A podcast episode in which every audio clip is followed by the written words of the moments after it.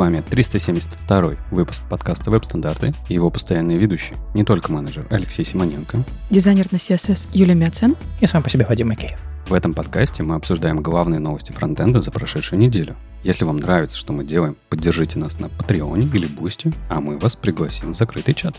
В этом выпуске мы обсудим свежие версии Chrome, стабильный 114 и бета 115. Как обычно, покороче, подлиннее, будет интересно. В Safari Technology Preview свеженький вышел. Мы все в ожидании э, презентации Apple, на которой они про веб, конечно же, говорить не будут, но все равно про веб, про веб что-нибудь будет хотя бы на их сессиях. Про валидацию паролей есть э, идеи, как это все улучшить, но нет э, согласия между браузерами, как это все внедрять. Поговорим тоже. Э, вертикальный ритм в вебе. У нас появились инструменты, как это все делать лучше, но нужны ли они? Справимся ли мы с этой задачей? Обсудим тоже. Будущее CSS. Э, Рома Комаров написал статью про э, все разные интересные use cases для scroll-driven анимации. Посмотрим на его эксперименты и постараемся не сломать голову в процессе. У нас появится скопинг э, нативный, и он позволит не просто в CSS это делать, а еще в HTML. В общем, посмотрим, можно ли ставить текст-стайл внутри бади или нет. Ну и интересная 404 страница, нарисованная во фреймере, и что же такое Web 3.0, слышно, видно ли его, или это очередной базворд, который нужно просто перетерпеть.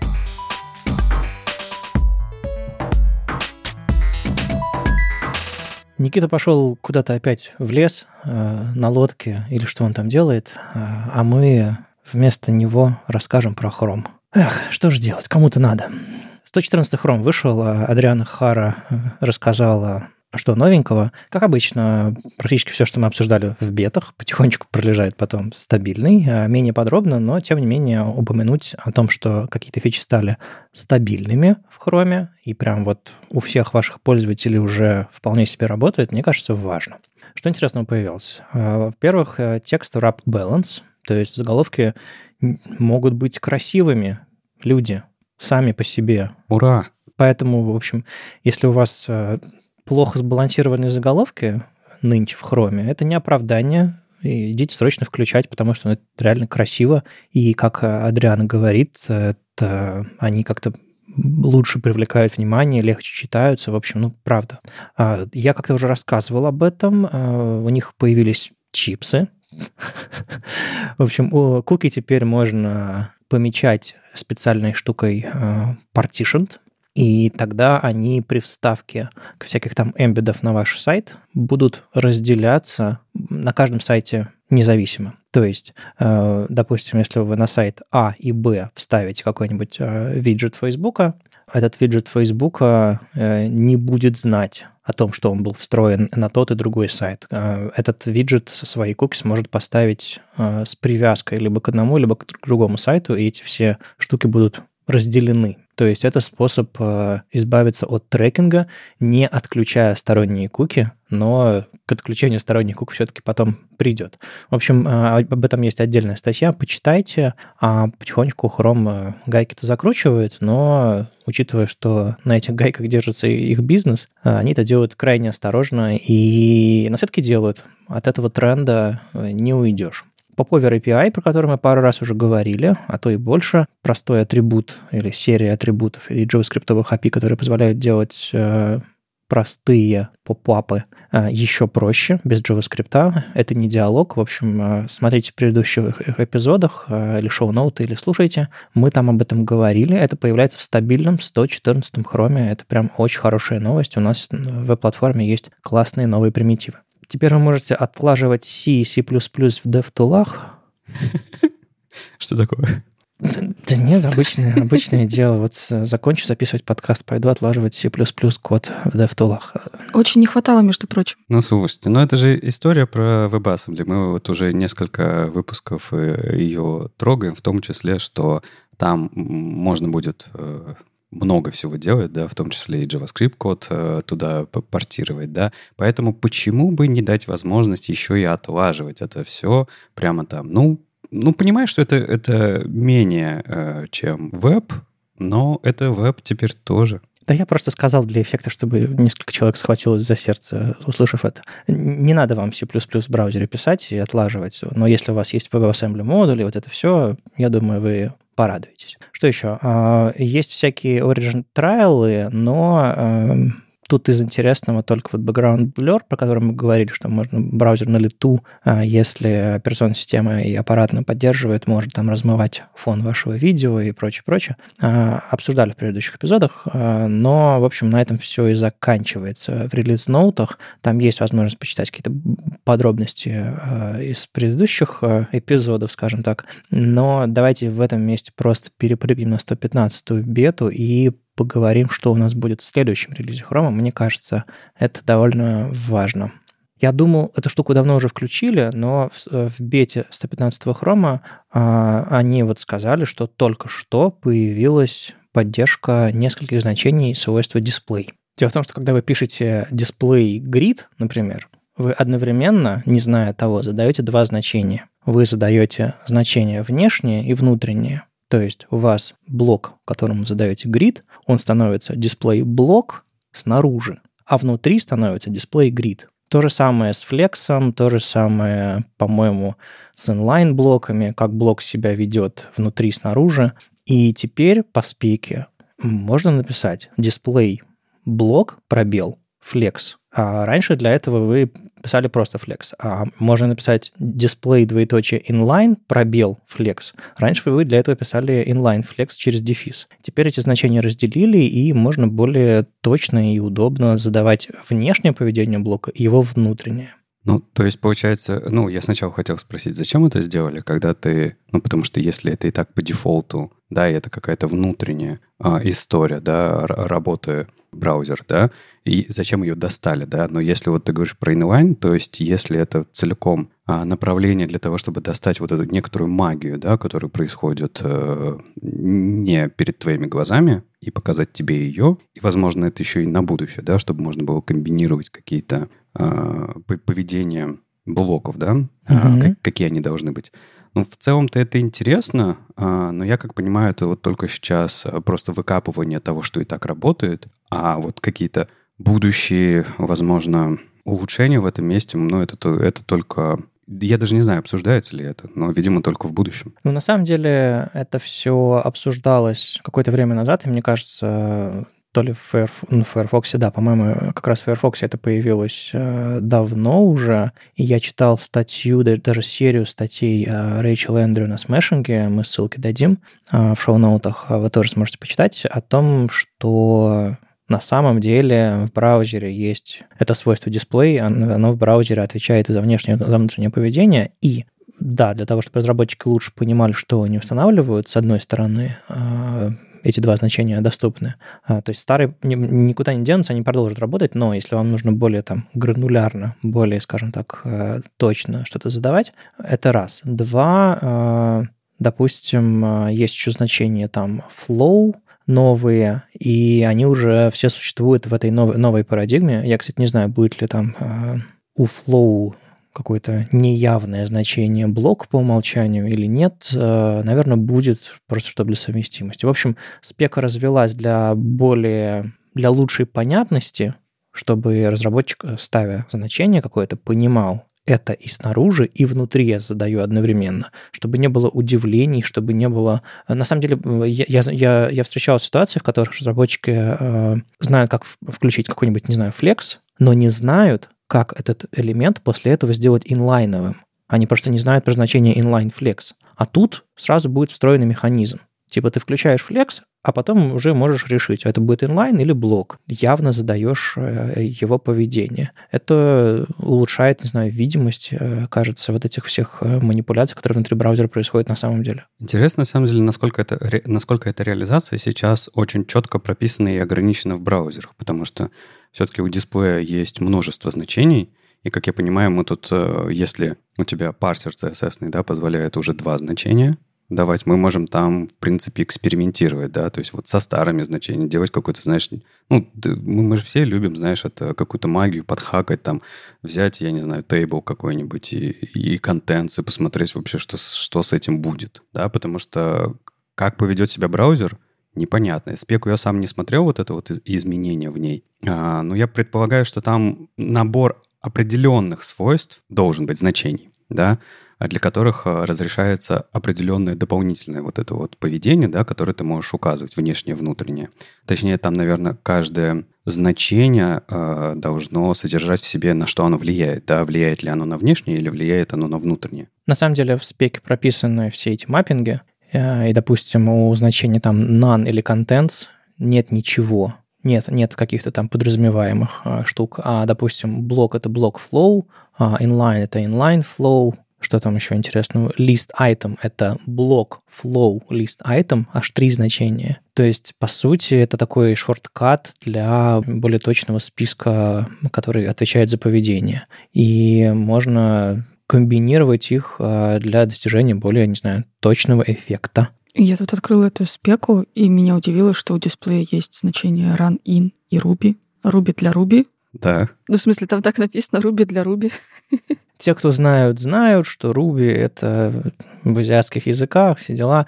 Ну, в общем, это все, это все нужно. Если, если в это все дело закапываться, ты понимаешь, что все это вполне себе стройная система. И я думаю, что реализация в браузерах э, совершенно э, четко будет э, работать по спеке, потому что все не так сложно. Это просто маппинг с, с ну, это как, не знаю, background, background color полное сокращенное свойство. Браузеры уже и так это все делают, просто теперь это доступно разработчикам. Контейнер queries, которые э, стали не просто контейнер queries, а еще и style queries, то есть вы можете по э, существующему свойству каким-то образом эм, менять поведение блока в зависимости от того, какое у них свойство есть, а оно э, обзавелось функцией style, и теперь э, в 115 хроме без значения это свойство можно использовать. Это все делает чуть более гибким и удобным. То есть, если вы уже пробовали играть с, с контейнер queries, э, спека, спека продолжает развиваться, точнее, ее реализация в продолжает развиваться, и, кажется, все больше use cases покрываются. Но у меня всерьез руки не доходили играть именно со style queries, только вот с контейнер queries, когда именно по размерам блока что-то меняется. Но кажется добавлением полезным. А те самые Scroll-Driven Animations в бете 115 уже появились, и, видимо, в 115 стабильном появятся. То есть вы можете декларативно внутри CSS описывать разные анимации, которые происходят на вашей странице во время прокрутки, привязываться к прокрутке. Это все будет э, ускорено, аппаратно и вообще всячески максимально быстро отрендерено в браузере, в отличие от вашего JavaScript, который все обычно замедляет, как только вы цепляетесь на скролл. Так что грядут очень классные вещи, и об этом чуть позже сегодня поговорим в статейке. Также я заметил в, на днях, э, на неделе даже, э, в Твиттере трейдик, там Адриан Розелли, Скотт Хара, еще другие ребята жаловались на реализацию дисплей контент в хроме, что э, там была какая-то регрессия в, в реализации, что дисплей контент, когда вы, по сути, говорите блок «исчезни», и, допустим, если вам нужно куда-нибудь, где-нибудь грид сделать, а у вас там список, и в этот, вы этому лист списку даете display contents, и все эти элементы списка вроде как появляются у, у родителя и могут стать частью внешнего грида. То есть, ну, грид работает только в рамках одного контейнера, например. Так вот, display contents uh, семантику этого списка убирал из скринридеров, и эта штука переставала быть списком, например. Или там, если у вас заголовок, или кнопка, или еще что-то такое. Ну, то есть могут быть и серьезные элементы, типа кнопки, действительно, которые из скринридеров уходили. В общем, в 115 хроме это все починили, и э, выкатился фикс довольно быстро от вот этого шума, который поднялся.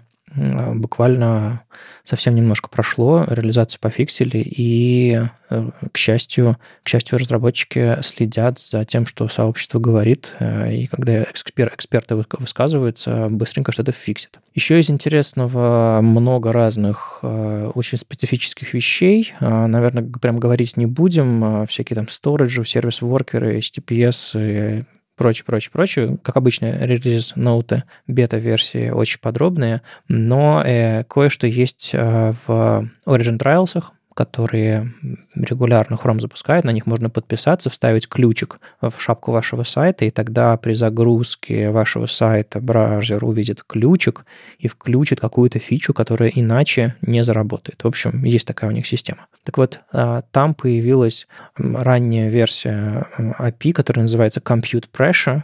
Это значит, что в браузере появляется API, который говорит насколько ваше устройство нагружено в этот момент. То есть прямо сейчас оно опирается на нагрузку на ЦП, процессор, а дальше она будет еще смотреть на батарейку, может быть, память, еще что-то такое, какие-то, не знаю, другие датчики, которые потенциально есть внутри вашего устройства. И если вы чувствуете в вашем скрипте, в вашем, в вашем приложении, что устройство нагружено, вы, может быть, не станете майнить на фоне, или что-нибудь сложное рендерить, или э, перенесете какую-то нагрузку по расчетам на сервер, например. Ну, что, в общем, или предложите пользователю, не знаю, что-нибудь отключить, включить. В общем, у вас будет возможность до этого добраться. Я тут как этот, знаешь, э, заядлый противник. Стоп, а я не понял, это же браузер. А кто браузеру слил информацию эту о системных метриках? Ну, в смысле, откуда он знает, на, насколько у меня CPU занят э, во всем моем телефоне? Ну, сходил в операционку, спросил. А кто ему разрешил? Ну, это же другой ну, вопрос.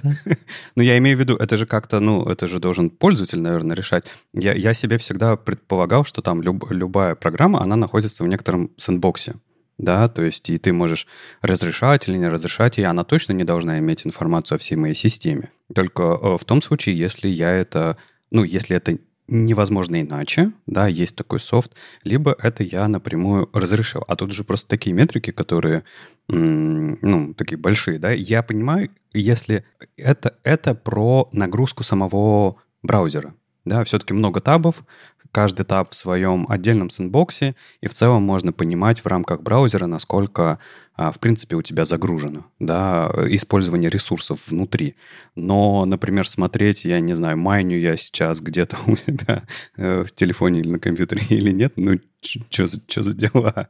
И у меня есть чувство, что это все берется из э, опыта десктопных приложений или нативных приложений в целом, что у них все-таки есть доступ к подобным вещам какой-то системный в виде системных API. То есть они не просто, не знаю, запускают сложнейший процесс и по наличию ресурсов понимают, насколько... Ну, то есть я не думаю, что они это делают как-то косвенно пытаются догадаться. Я думаю, скорее всего, у десктопных, э, у нативных приложений есть, есть доступ к каким-то системным API. Вряд ли они какие-то прям гранулярные, вы можете прям чувствовать каждый тик внутри вашего процессора и говорить, насколько там все занято или не занято. Скорее всего, это какая-то какая общая обезличенная информация, но все равно полезная. Опять же, гипотеза, они бы этот API не стали выкатывать, если бы у них не было возможности, собственно, добраться до этой информации. Ну да, дальше уже вопрос, а насколько как бы это как э, оправдано, да, насколько это разрешили, потому что э, к температуре телефона устройства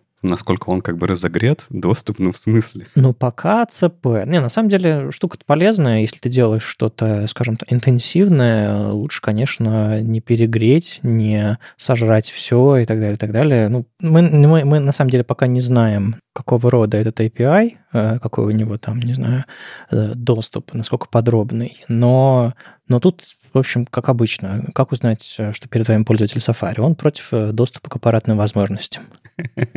К слову об этом, давайте поговорим про Safari немножко. Тут Technology Preview есть свеженький.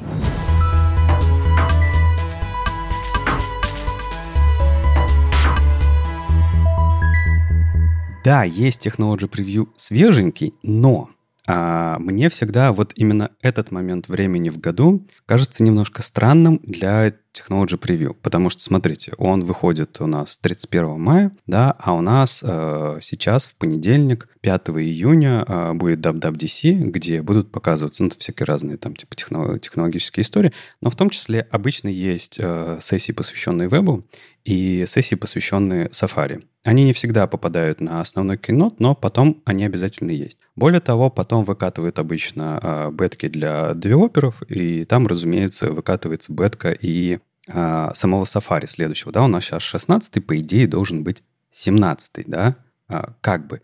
И если честно, в этом году у меня немножко такое э, странное ощущение. Я хочу немножко про это поговорить, если вы не против. Э, странное ощущение, почему? Если раньше когда у нас были очень редкие релизы браузера, и у нас, знаешь, такие были отрывистые, ты вот ждал, что вот сейчас выкатят куча всего, типа, знаешь, за ними очень много долгов. И вот они должны как бы среди там сотен э, э, сотни долгов, хотя бы какое-то количество нам показать и сказать, да, мы идем в ту сторону, в которую вам надо, вот так вот у нас будет, да, в бетке.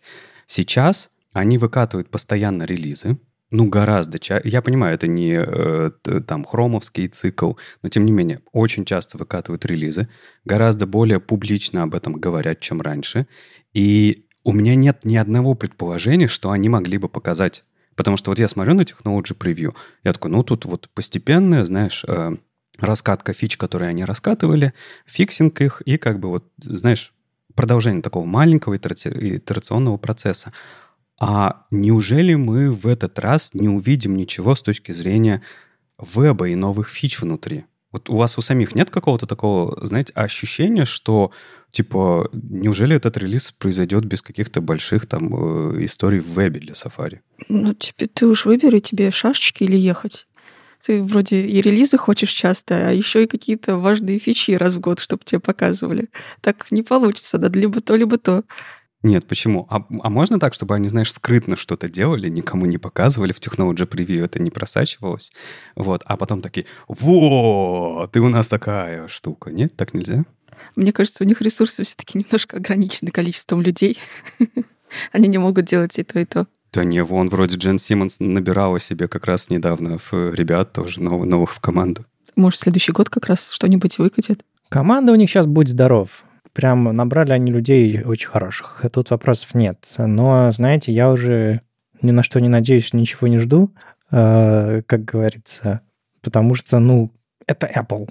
Им до веба, ну, ну, нет дела особо. Э, все ждут от Apple, не знаю, очки, машину, э, не знаю, пылесос и что еще Apple может или хочет сделать, не знаю, складно, раскладной iPad, который складывается в телефон или что Ну, все ждут вот этого.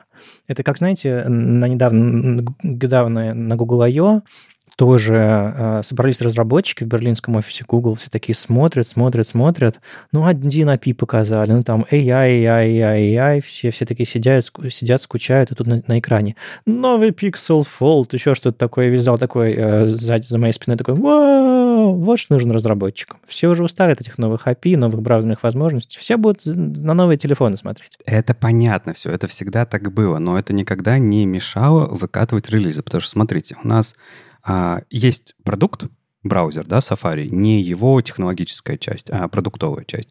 Понятное дело, она будет каким-то образом м, улучшена. Ну, в любом случае, там, в, в следующей, я не знаю, в какой-то 14 macOS, в 17 iOS, там еще где-нибудь, да, наверняка они там что-то покажут. Но обычно это а, в меньшей степени связано с вебом. Ну как, нет, в прошлом году, если вы вспомните, показывали как раз-таки PassCase, который это и э, платформенная история, но и веб-история, потому что она была промеплена на э, WebAuthn спецификацию. Да, то есть тут вроде типа все честно. Но э, мне, если честно, хотелось бы, и раньше всегда так было, чтобы мы смогли с вами, я не знаю, через неделю как раз-таки сесть, обсудить и сказать, да, вот, вот эти фичи, они прям прикольные, круто, что они заехали, здорово, потому что вспомните, да, мы, по-моему, год назад как раз тоже обсуждали, что вышла э, бетка, и был Technology Preview при этом. И они как будто бы абсолютно как будто бы разные ветки, да, не, непонятно, откуда они отпочковали это все. Потом оно где-то слилось в, оди, вот в этот в единый Technology Preview, который начал отпочковываться от бетки, да, и мы такие, а, ну, все, теперь все на своих местах, да. Но бетка откуда, откуда ни возьмись появилась да, который вот этот э, открытый процесс в гитхабе, все, мы вроде все видим, но оно такое, хоба, на, непонятно, но потом окей. Хочется такого же в понедельник. Мне кажется, в плане веба э, сейчас все будут ждать, что можно другие браузеры ставить, так же, как и что можно прилажки скачивать из других сторов. То, что сейчас, по идее, они должны начать делать в какой-то момент. Мне кажется, сейчас будет на это упор, нежели чем на конкретные сафаревские какие-то фичи. Ой, я готов ни одной фичи Safari не получить в этом году, лишь бы можно было настоящий Chrome и Firefox ставить на iOS как бы вообще от всего готов отказаться ради этого. Ну, то есть, ух, это было бы мощно. Ну, подожди, ну ты же... Ну да, это было бы мощно, тут я согласен, но вы же понимаете, что вам, скорее всего, завернут возможность поставить настоящий хром, а скажут именно так, но у тебя будет потом миллиард ограничений. Скорее всего, ты скажешь, да хоть, хоть так, да, но это будет хром, да, это будет другой движок.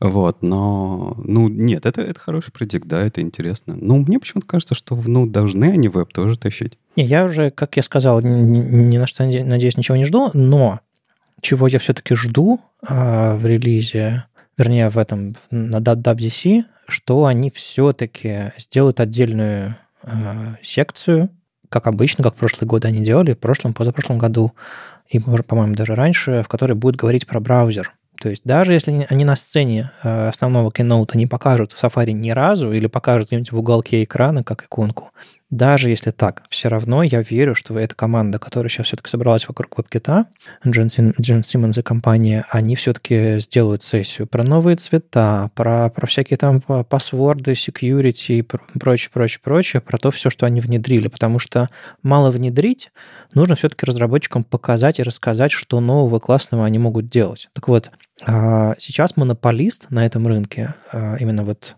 представить новые браузерные фичи разработчикам, монополист, безусловно, Chrome. И когда они э, в своей перспективе показывают на веб-деве где-нибудь вот это вот новые цвета, вот это вот, вот это, третье, другое, четвертое, они это делают, понятное дело, ну, по-своему когда про те же самые фичи или какие-то новые фичи, или про которые, про которые, которые Chrome тоже внедрил, но про них особо много не рассказывал, когда про них рассказывает Safari, это очень ценно. Они это делают с хорошим продакшеном, они, у них э, появляется, не знаю, десяток, полтора десятка видео, статейчек маленьких э, в, в блоге WebKit или просто вот отдельных сессий на WWDC. Мы обязательно э, будем об этом говорить и посмотрим и расскажем вам, что там было. Вот это самое главное, чего я от этого жду. Ну, понятное дело, новый раскладной iPhone и очки виртуальной реальности тоже. Зачем он тебе? Я не знаю. Э, раскладной iPhone? Серьезно? Раскладные очки. Не знаю. Э, я, я на самом деле, правда, вот две вещи, которые я хочу, я на 99% уверен, что будет вот эта вот э, секция про веб, небольшая, которую в основном киноте не покажут, но информация все-таки будет хорошо сделанная. И очень сильно хочу, чтобы открыли iOS для альтернативных браузеров, а все остальное, ну, Apple будет как Apple. Я знаю, зачем, Вадим, тебе нужны складные айпады и очки. Мне кажется, это такой эффект э, киндер-сюрприза, когда ты такой, блин, классно, что-то я открыл такое, чего-то неожиданно. Ну, в целом, ты понимаешь, что там примерно будет в игрушке, но ты не знаешь, что конкретно. И ты такой открываешь, типа, вау, классно, и пять минут ты с этой носишься, с этой штукой, а через 10 минут такой, ну, окей. Не хватает этих вот ощущений детских. Да, есть такое. Ну, на самом деле, вечером в понедельник я буду на дне рождения у друга, и презентацию Apple смогу смотреть только в ночи или на следующий день. Так что, ребята, не спойлерите слишком громко. А тебе не нужно заходить тогда вообще в интернет лучше, ты же понимаешь. Да, да, да. Так что в Technology Preview тебе что-нибудь понравилось, Леша? 171 ребята старались. Да, я... А можно я последнюю только вещь скажу? Давайте сделаем предикт. Э, будет ли сказано на отдельных, э, на отдельных сессиях, да, разумеется, не в киноте, а что-нибудь про бейзлайн? Вот слово бейзлайн будет упомянуто или нет? Нет, конечно. Нет. Все, понял, решили. Оно запрещено. Кстати, про бейзлайн. Я в субботу на следующей неделе, 10 июня, ну, раз уж, к слову, пришлось, на CSS, в CSS кафе, а, это будет после конференции CSS Day в Амстердаме, выступаю с докладом про бейзлайн. Если вдруг вы в Амстердаме, а, заходите на CSS кафе, мы ссылочку тоже оставим. Back to Technology Preview.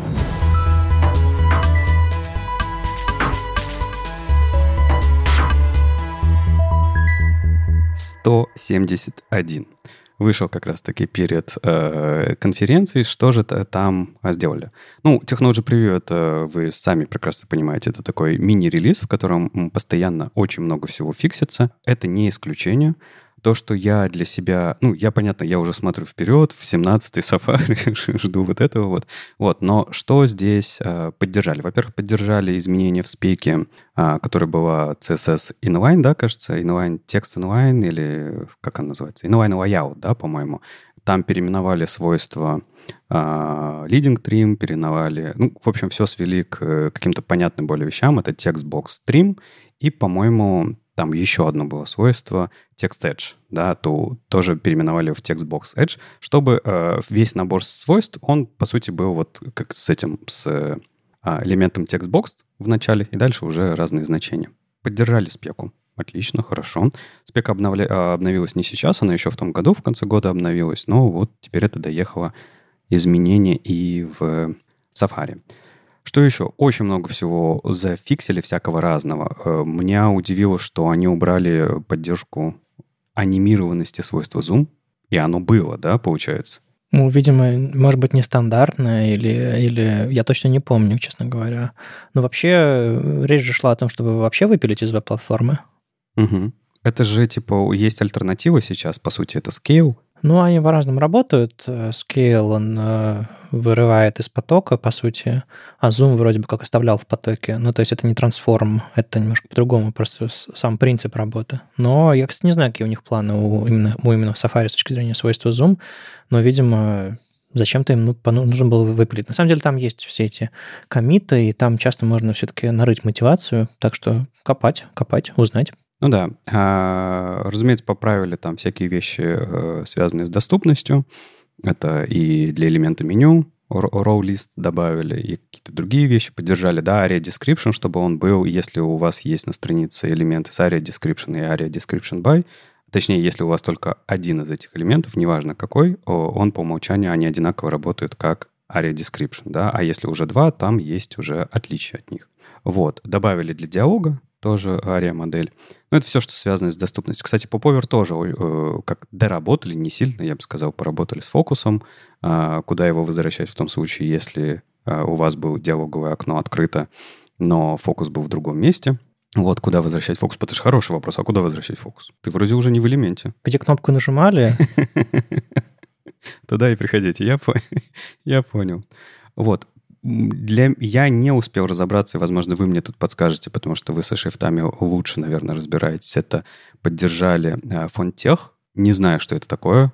Вообще не знаю, но, наверное, что-то важное. Ну, это в, в директиве фонд, э, фонд Face можно указывать отдельные технологии шрифтов. Это для всяких цветных шрифтов, всяких там сложных э, векторных, растровых. Э, если вам нужно реально э, проверить поддержку какой-то там конкретного и сделать хороший фалбэк, э, это все вам нужно. Ну, то есть это, это не нужно, если вы подключаете обычный там шрифт невариативный, простенький, WoW 2 какой-нибудь, и, и едете дальше. Но если вам нужно что-то навороченное, какие-нибудь эмоджи, наборы цветных шрифтов, что-нибудь прям вот такое, это туда отдельно нужно копать. Много нового в, в этой истории появилось. Мы периодически рассказываем об этом, но вот Safari тоже не отстает. Ну да, и, разумеется, JavaScript в API, в API тоже э, правят минорные вещи, улучшают, изменяют. Я не сказал бы с какими-то большими изменениями сейчас, но в целом просто работает над браузером. Ну и, конечно же, немножко HTML они потрогали.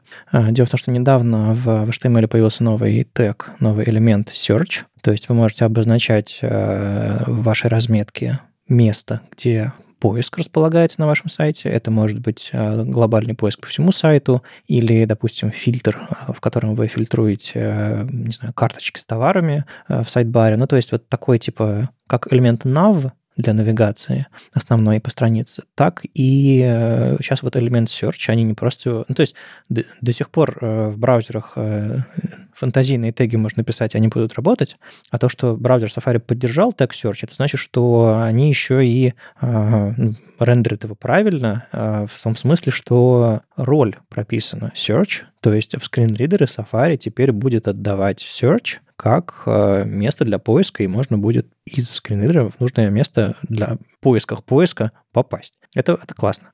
Плюс еще в, э, в HTML спеке тоже было, было изменение. Внутри элемента select теперь можно вставлять тег HR.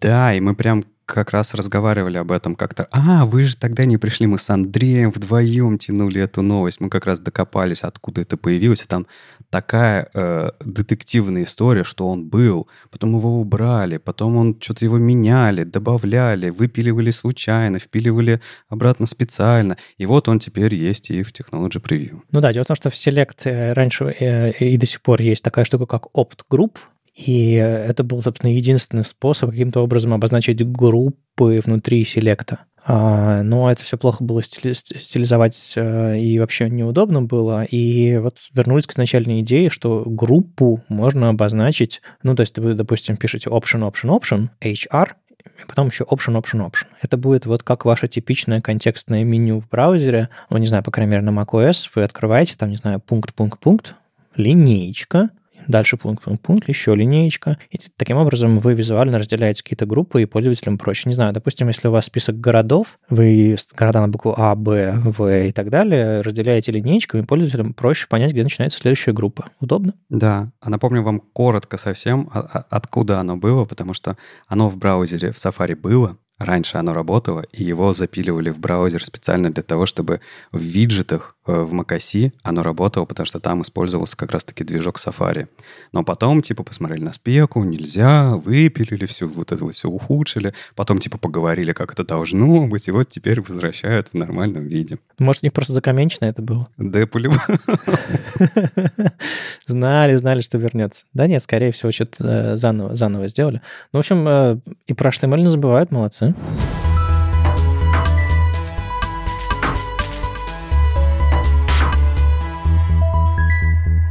Есть еще отдельная статейка э, Стефана Джадиса. Э, это тот самый сайт, который, если вы долго на него смотрите, включает скринсейвер. И это иногда, кстати, меня путает, потому что вот у меня открытые ссылки, я там по табам щелкаю, такой, где это, да где эта статья, которая Safari разрешен вот этот вот отдельный э, тег где атрибут, где он, где он, а она как бы просто превратилась в другую, в другой сайт, совершенно неузнаваемый, не беленький, а голубенький. А, ну вот, это этот сайт, о чем а, Стефан написал. Он а, для себя узнал, что, оказывается, есть отдельный атрибут в HTML у input поля, password rules, в котором можно задавать разные требования к тому, как пароль должен быть написан. И разбирая это, он как раз э, обнаружил несколько исторически уже давно известных вещей, но лишний раз для себя подчеркнул. Во-первых, а, атрибут э, не стандартизован. Это чисто Apple подделка, с одной стороны. С другой стороны, это подделка OnePassword и других паспорт-менеджеров. Вот, потому что в спеке ее нету. Э, Пропосл в спеку есть, было обсуждение еще в 2018 году, и там и Анна Ван Керстен участвовала, и Табаткинс участвовал, и все пришли к идее того, что, ну, pull request, как это, pull, э, тогда это было еще, да, pull э, request в спеку нет, нечего обсуждать, идите пишите сначала pull request.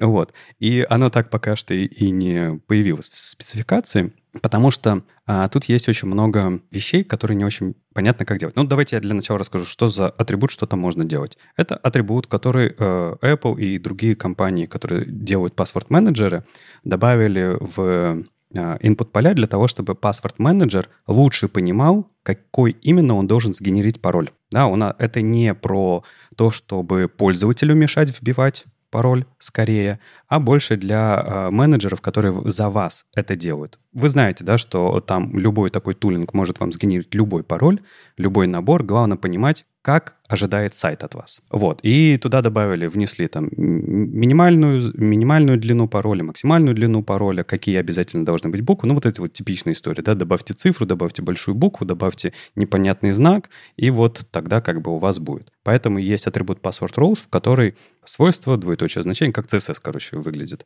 и точка с запятой. Вот так вот это разделяется. Вот. Оно работает прямо сейчас. То есть, если вы хотите, вы можете этим нестандартизованным атрибутом воспользоваться, и он будет работать. У Apple даже есть отдельный сайт, отдельная страничка, это Validation Tool для э, написания этих правил, где вы можете как раз просто потыкаться в полях, сказать, какое вам, на, э, какое вам нужно требование к заполнению пароля, и он вам сгенерит вот эту вот строчку. Если э, говорить про спецификацию, там все сложно. Нет вообще ощущения сейчас, что это будет стандартизировано, потому что, э, ну, во-первых, у нас есть вещи, которые конфликтуют. У нас есть э, min length, у нас есть max, max length, э, атрибуты, которые и так есть в, у инпутов, да, то есть вроде как это решать не нужно. Более того, у нас есть э, атрибут pattern, с помощью которого мы можем задавать регексам те требования к заполнению поля, которые нам нужно. И вот тут самая главная проблема. С одной стороны, у нас весь этот набор есть, с другой стороны, э, стороны ребята, когда обсуждали э, proposal,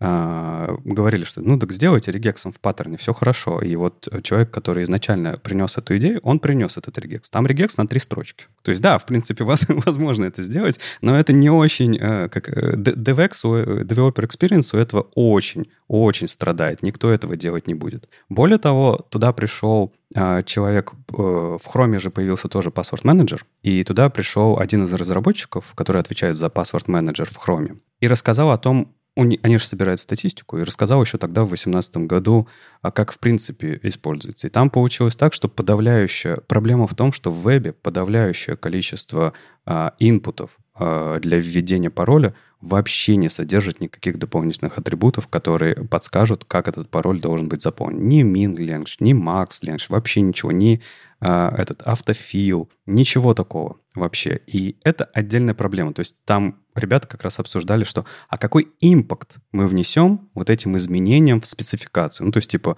для одного процента сайтов, которые это используют, SIGNIN форм или SIGNUP форм, мы типа добавим еще вот эту возможность, ну то есть типа мы практически ничего не изменим в мире, потому что не, вот те сайты, те сайты, которые не использовали это, и не будут это использовать. И эта ишья, оно, она вот до сих пор открыта в 23 году, а, до сих пор никаких изменений в эту сторону нет, и есть ощущение, что, а, возможно, оно пока что так и останется. Но, тем не менее, вот есть нестандартизованный атрибут для инпута, с помощью которого вы можете это частично решать, потому что все внешние менеджеры, не только OnePassword, а и другие, они на самом деле опираются на вот эту вот договоренность. Это не спецификация, это договоренность, что вот так вот мы определяем а, значение для требования к заполнению паролей.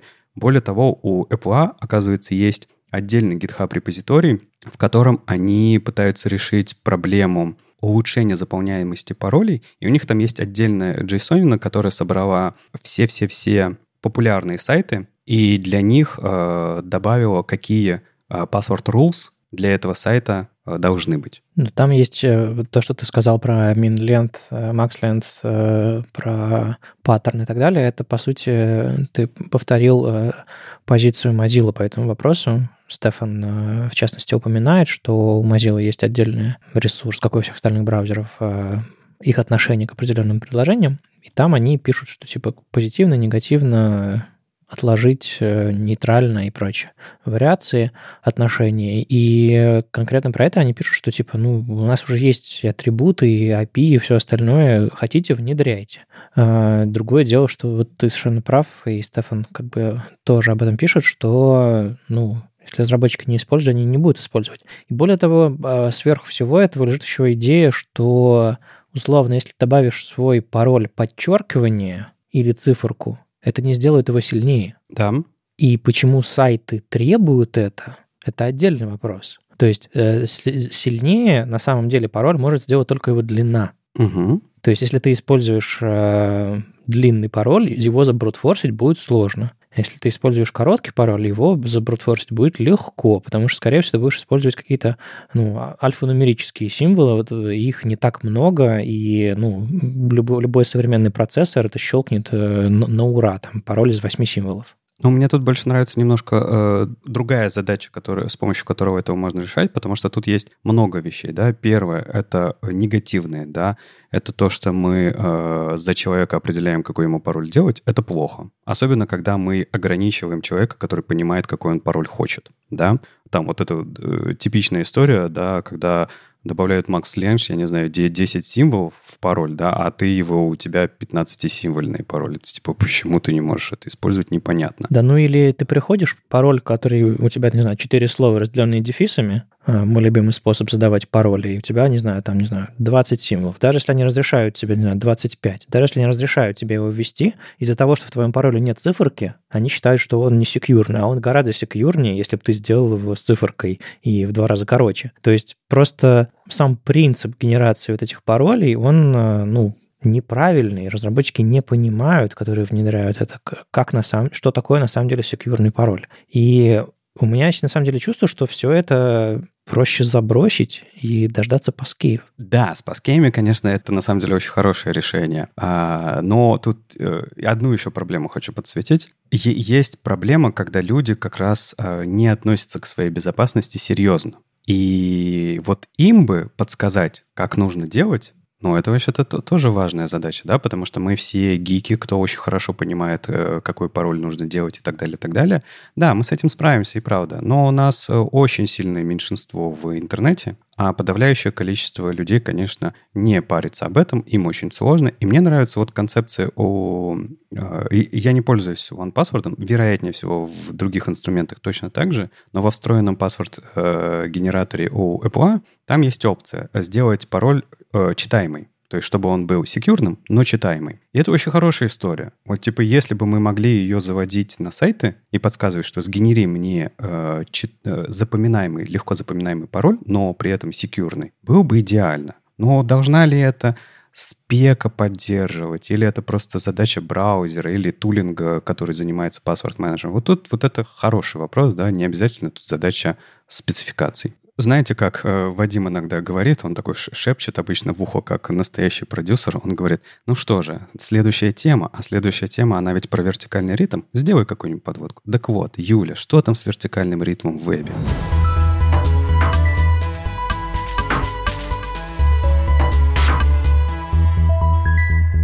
Я сомневаюсь, что прям все знают, что такое вертикальный ритм, и хотя бы слышали хоть раз, что это такое. Но когда я начинала переходить в дизайн 600 лет до нашей эры примерно, когда дизайны еще делали в фотошопе, а, тогда это был стандарт в дизайне, что нужно было обязательно соблюдать вертикальный ритм. И мне это было очень больно, потому что в дизайн пришла из фронтенда, и я понимала, что так не работает вообще. Но в типографии так действительно работает, потому что там нету вот этого флоу обычного, который в браузере у нас есть, и там в целом как ты не сделаешь какую сетку себе удобную вертикальную, так оно и работать будет. И, собственно, в дизайн оно точно так же перекочевало, перекочевало, что у нас есть сетка не только горизонтальная, но и вертикальная. То есть не только вот эта 12-колоночная система или там скольки у вас есть, или модульная, но есть еще и вертикальный ритм. Это то, как ваши текстовые блоки и не только текстовые, э, остальные залитые блоки картинки располагаются э, в сетке вертикальной. Э, там точно так же используется какой-то определенный модуль, например, не знаю, 5 пикселей, 20 пикселей или любое другое количество, которое вам кажется комфортным. И каждый текстовый блок, он э, своими базовыми линиями располагается на вот этих вот линиях. Соответственно, если у вас есть заголовки разных уровней, разный текст разных размеров, оно все живет по этим же самым правилам. То есть у вас даже самый маленький текст, каждая строчка находится на базовой линии. Если у вас заголовок, то, соответственно, он тоже находится на базовой линии по этой же сетке. И таким образом получается, что у вас довольно стройная, красивая страничка, которая хорошо читается, там хорошие отступы между блоками, все замечательно. И если у вас блок э, не только один блок на странице, а несколько, например, есть какое-то меню, то э, строки текста, которые находятся справа и слева, они тоже находятся на одной и той же базовой линии, и вы в целом смотрите на эту картинку и, и видите, что все упорядочено, симпатично, красиво, удобно, классно.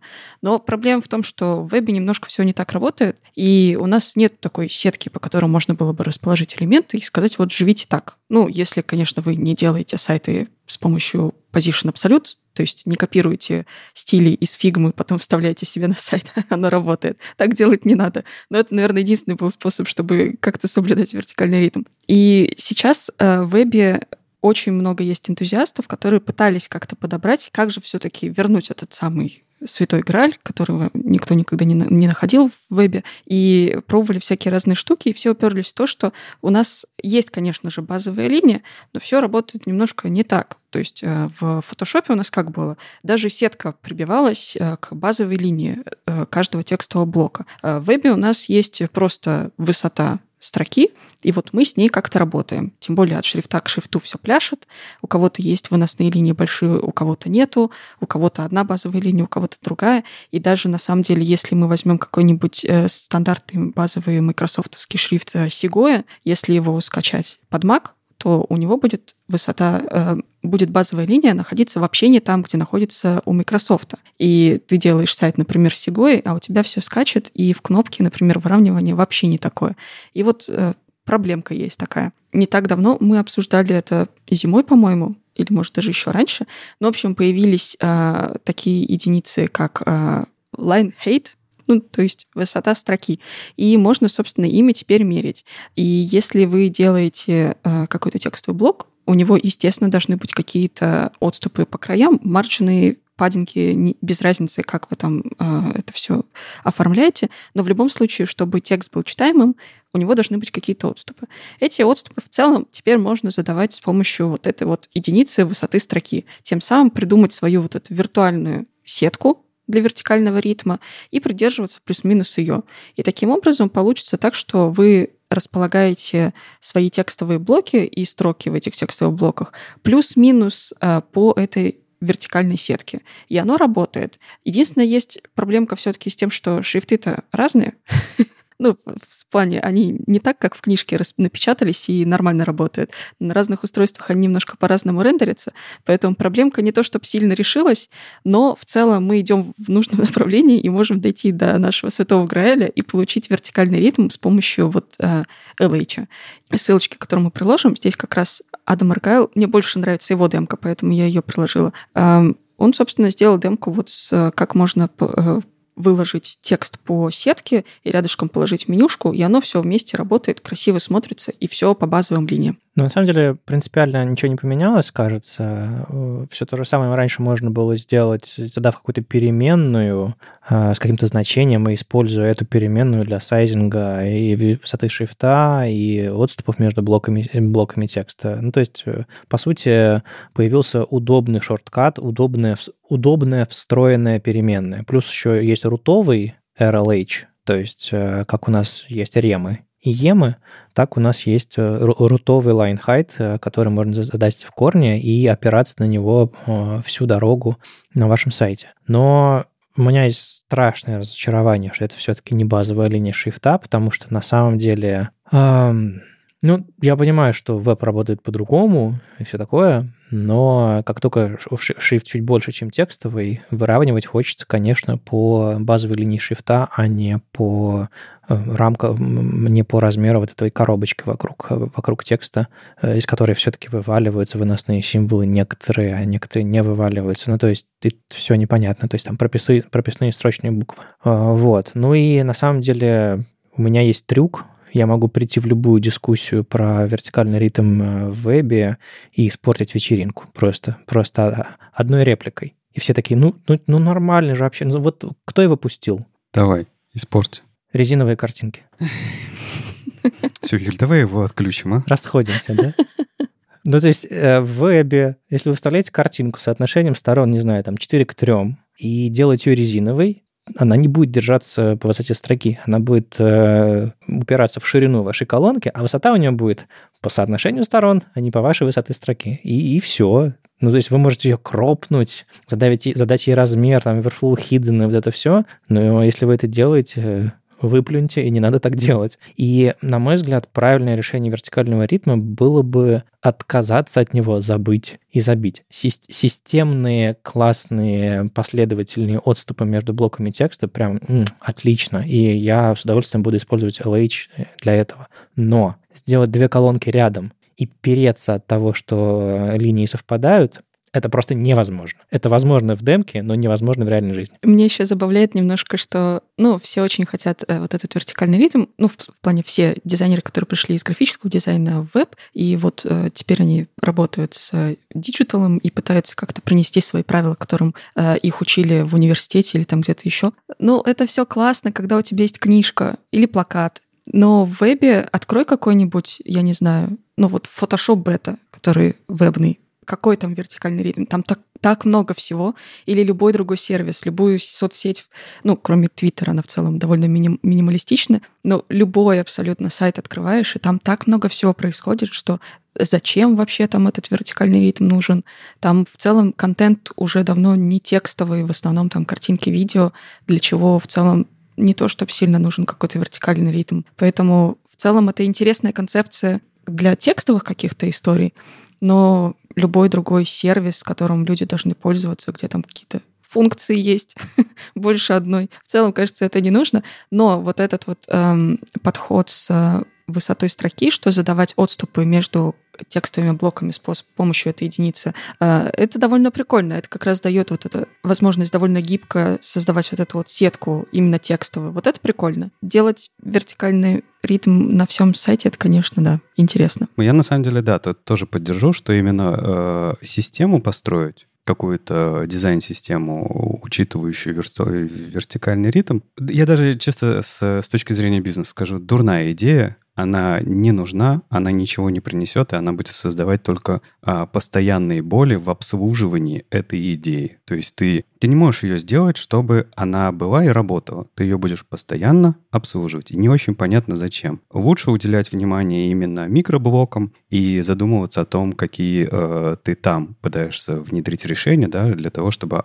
текст выглядел сбалансированным, ну, текст, блоки выглядели сбалансированными, гармоничными и так далее, и так далее. Я вот э, и тоже слышал очень давно про вертикальный ритм, и вот он все время, пока вот мы э, в вебе что-то делаем, он присутствует. Э, периодически бывают э, ребята, которые хотят что-то с этим сделать, они пробуют, они натыкаются на все те же самые грабли, они разочаровываются в этом и идут дальше. И это вот, в принципе, цикличная история, пока ну, я, если честно, я даже не знаю, что должно произойти. Наверное, веб просто должен стать книжкой, чтобы у нас все получилось. Не знаю, что еще. Надо просто брать и делать книжки на веб-технологиях. Есть для этого инструменты, есть для этого движки, которые из CSS печатают, есть дополнительные возможности во всех этих движках. Тот же самый там Chromium в PDF классно печатает, есть Prince э, движок для печати, есть еще другие альтернативы. Вы реально можете делать полиграфию на веб-технологиях, и там есть много всякого классного. И там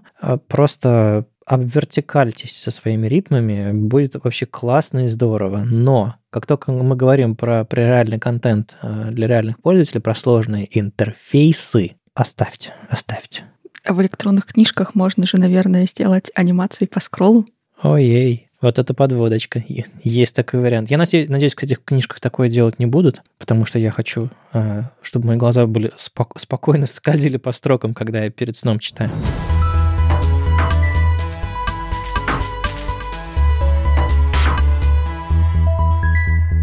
В общем, тут э, Ром Комаров выдал. Он эту статейку давно писал, э, даже показывал какие-то демки оттуда. Э, он мне периодически приносит разные эксперименты, говорит, смотри, что я сделал. Я говорю, господи, как? Зачем? Ну, в общем, жду статьи, и вот наконец-то вышла статья, в которой он все это объясняет. В общем, э, я уже упоминал сегодня, и мы в предыдущих эпизодах говорили про Scroll-Driven Animation. Это способ привязаться к скроллу декларативно внутри вашего CSS и что-то санимировать. Сделать так, чтобы у вас в зависимости от положения скролла какая-то анимация запустилась, начиная с какого-то значения, заканчивая другим значением, с, э, какой-то там длительностью и так далее. То есть, по сути, вы можете вот этот ваш keyframe обычный запустить по прокрутке. И э, если подумать об этом, то перед глазами исключительно всякие там параллаксы, и ты такой думаешь, ну, классно, теперь всем этим э, любителям промо-сайтов будет проще делать параллаксы, а мои глаза будут снова выкатываться, я их буду искать на полу руками. Нет, можно еще для полезных вещей использовать эти scroll-driven animation, и Рома это все демонстрирует. Ну, во-первых, э, с самого начала такой дисклеймер. То, что делает Рома, это иногда хаки на хаках, и не ожидайте, что вы сразу сходу поймете, что там происходит. Но результат фантастический. И иногда это даже вполне себе юзабельно. А, и, ну и сам дисклеймер, собственно, непосредственно от Ромы о том, что все это работает исключительно сейчас а, в последней версии Chrome Canary. Пока он эту статью писал, там еще IP поменялся, и он что-то там переделал, пришел Брамус, что-то подсказал. В общем, это все очень нестабильно, и непонятно, как это все закончится в итоге в виде спейки, и как и какие браузеры все это поддержат, хотя вроде бы, что Firefox, что Safari на это нормально смотрят. Так вот, а, что Роме удалось сделать? Ну, во-первых, тот самый э, псевдокласс стики, то, что мы всегда хотели, это его состояние стак. То есть, когда мы что-то прокручиваем, и стики застревает внутри вьюпорта, мы хотели знать этот момент, а, когда он застрял, и в этот момент, не знаю, уменьшить этот заголовок или перекрасить его, или еще что-то такое. Ну вот знаменитый логотип Твиттера, когда вы прокручиваете, шапка становится меньше. Как она становится меньше? Потому что, да, JavaScript что-то докидывается. А Scroll-Driven Animation тоже позволяет, чтобы ваш заголовочек какой-нибудь э, в таблице, например, заголовок вы прокручиваете, вы его сделали стики, и вы не просто хотите его залепить на одном месте, а вы хотите, чтобы он поменялся, стал меньше, перекрасился и так далее. А Ром показывает, как это можно сделать на а, Scroll-Driven Animation. К счастью, он не просто вставляет демку, которая сработает только в вашем Chrome Canary, то есть вы ее не увидите, он, к счастью, вставляет видео, и можно посмотреть, как он прокручивает, и заголовки залипают, и это действительно впечатляюще. А, получается, что мы можем а, делать вот эти вот все вот описанные там шапки Твиттера, заголовки страницы и прочее вполне себе адекватно.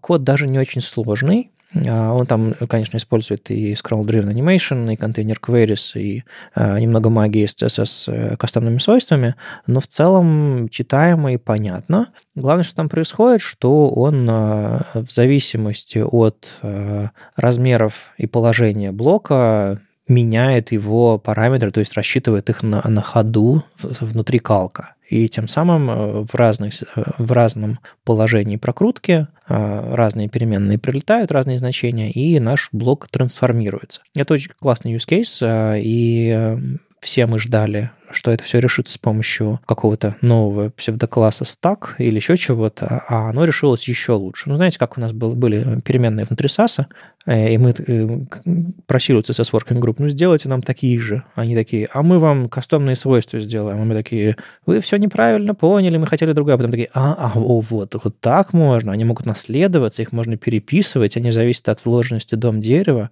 И мы получили гораздо более мощный, продуманный, классный механизм, чем если бы просто получили эти несчастные доллары внутри нашего CSS. Спасибо за это.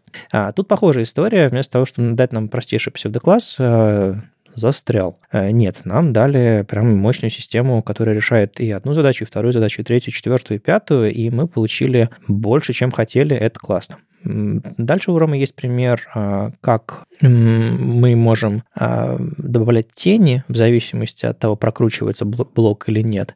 И в этом месте у меня уже начинает немножко скрипеть а, мозги. На самом деле э, у Ромы есть, там, не знаю, 5, 7, 10-летней статьи дав...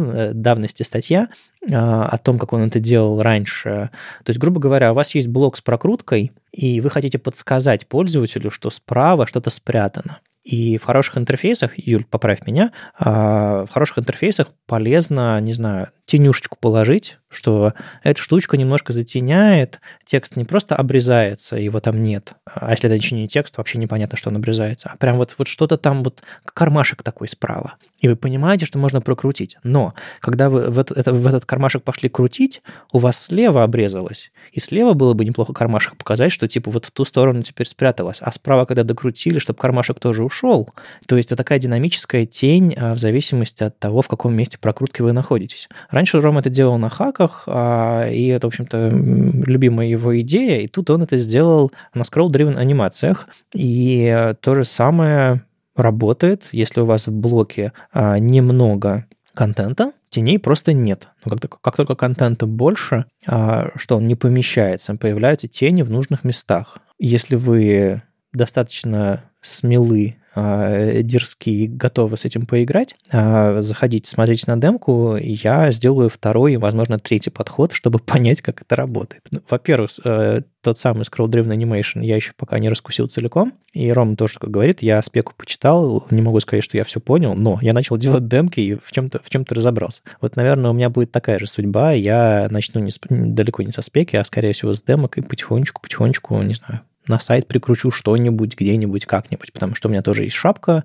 на моем личном сайте, и это прекрасное место для экспериментов э, вот с, с теми самыми анимациями. Слушай, а, ну это же не обязательно сама по себе анимация, да? Это же может быть просто переключение э, свойств. Ну, в целом, да, ты можешь сделать анимацию, которая не длится 0 секунд. Я вот просто э, смотрю, в том числе на сайте у Ромы, что оглавление, которое идет слева, да, оно переключается постепенно, как ты читаешь. И это же тоже можно будет делать, или, возможно, это так и сделано у Ромы, я не вчитывался. И это очень хоро- хорошая подсказка, да, где ты сейчас находишься по контенту, сколько тебе еще двигаться и так далее, так далее. На какой-нибудь Википедии я очень легко вижу вот э, похожую схему, и это было бы край крайне полезно. Если она будет решаться только за счет э, CSS, ну так это нам всем облегчит жизнь и браузеру в том числе.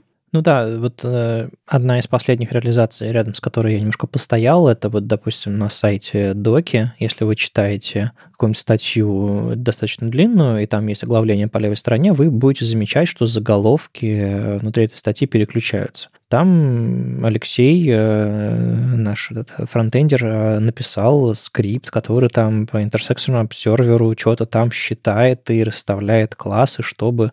И если так, если, если очень заморочиться и долго прокручивает, видно, что скрипт не поспевает. Ну, то есть как-то не всегда идеально работает. Я видел реализации, которые совсем плохо работают. На доке еще, мне кажется, удачная. А тут Рома... Если вообще посмотреть на JavaScript реализацию, на то, что Рома написал, мне кажется, они одинаково сложные. И, ну, то есть классно, что это декларативно, и что это работает на scroll-driven animation и так далее, и так далее, но я бы не сказал, что это прям вот такой, знаешь, э, как псевдокласс ховер написать. Вот такой же простоты эффект.